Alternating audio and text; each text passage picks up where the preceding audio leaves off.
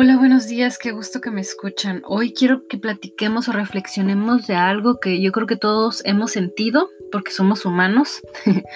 y yo creo que todos hemos sentido miedo cuando las cosas van bien, cuando todo te está saliendo bien, o cuando hay bendiciones, cuando todo se resolvió, todo se arregló. Em, estás en esa etapa como después de haber pasado por el valle, estás como que en la montaña, pero existe dos posibilidades cuando estás en la montaña. Estás disfrutando el triunfo, disfrutando la vista, disfrutando de la sensación distinta o, o existe también que cedas ante la tentación, porque eso es una tentación de pensar que sigue el valle, que después de esa montaña viene un valle. Mm, yo creo que esto que acabo de expresar va totalmente en contra de lo que Dios quiere para ti, para mí, y creo que es miedo, creo que es un espíritu de miedo, eh, de saber lo que viene cuando tienes una perspectiva también alta junto con Dios, sabes que habrá buenos tiempos y habrá malos tiempos y pero estás disfrutando del buen tiempo y cuando menos te lo esperas ya estás como llamándolo, como si lo llamaras con fe, porque también la fe actúa de esta otra forma. Y yo creo que hoy en lo personal puedo compartirles que rompí eso este día. Este día mm, me enojé en una forma espiritual. Vi cómo el enemigo quiere distraerme de disfrutar esta bendición, esta etapa de felicidad, esta etapa de gracia. Veo cómo quiere robar y, y me enojé de ver sus acechanzas pero al mismo tiempo este enojo me llevó a reprenderlo, a hacer lo que tenía que hacer. Y sucedió, sucedió que se fue, que tomé la decisión adentro de mí misma y con, con mi familia.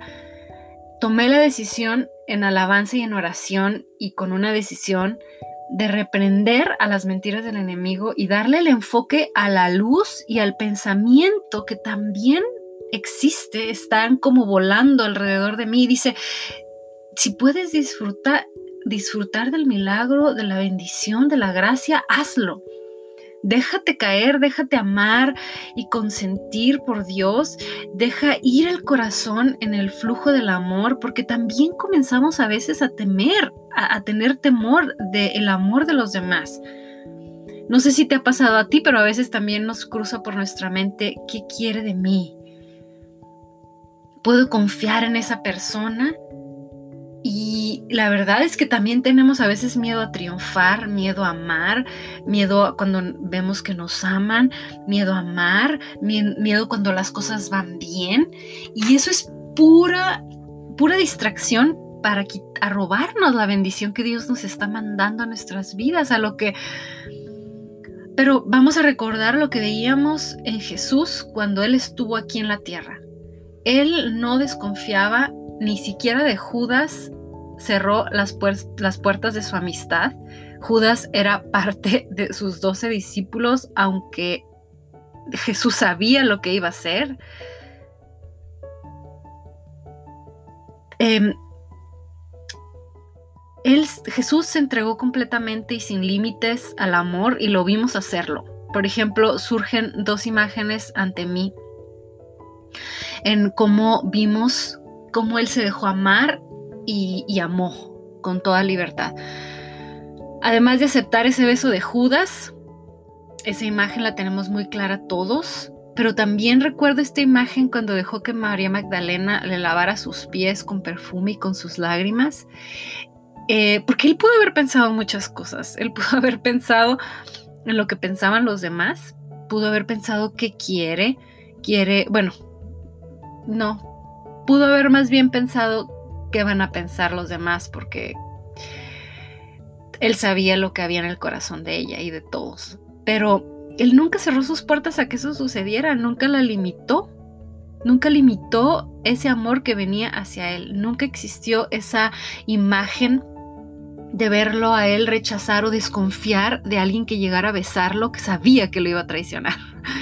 Y nosotros sí lo hacemos. Nosotros a veces cuestionamos a los milagros, a las bendiciones. Empezamos a pensar a veces, ¿por qué? ¿Por qué viene eso? ¿Cuándo sigue el valle? Y esa es la peor forma de disfrutar un milagro. Para disfrutar un milagro y una bendición hay que confiar. Esa es la palabra clave, abrir nuestro corazón. Entonces mi pregunta para cualquiera que me esté escuchando en este momento y para mí misma, bueno, yo ya, yo ya lo hice. ¿Confiamos en Dios realmente? Confiamos cuando dice en Proverbios 29, 25. Dice, tener a los hombres, temer a los hombres resulta una trampa, pero el que confía en el Señor sale bien librado. Estamos confiando en Dios cuando confiamos en todas las personas podemos confiar. Porque nuestra confianza, la, fuente de nuestra confianza está depositada en Dios. En Hebreos 13:6 dice, así que podemos decir con toda confianza, el Señor es quien me ayuda, no temeré ¿qué me puede hacer un simple mortal? Estamos confiando en Dios, no en los hombres. Entonces nosotros podemos quitar como esas barreras, esas puertas cerradas hacia los demás, hacia las personas y decir, yo voy a confiar en todos. Yo voy a confiar en todos porque confío en Dios. Y si alguien osa tener una, mm, una semilla de maldad contra mí, pues entonces ya se las arreglará con Dios y antes de que cualquier cosa suceda, sé que Dios va a evitar cualquier cosa porque ningún arma creada contra los hijos de Dios puede prosperar, dice también la Biblia. Así que los dejo con esto, con la libertad de disfrutar de la bendición y del amor de Dios y de los demás, porque dentro de todas esas bendiciones que estás dejando entrar en tu vida, también vienen muchas bendiciones que Dios está mandándote a través de esas personas y las que no vengan de Él se detendrán, se pararán, se paralizarán ante la presencia de Dios que yace en ti, en tu persona. Lo declaro con la autoridad que Dios me dio, lo declaro para todos ustedes y para mí misma y mi familia en el nombre de Jesús. Que tengan bonito día. Bye.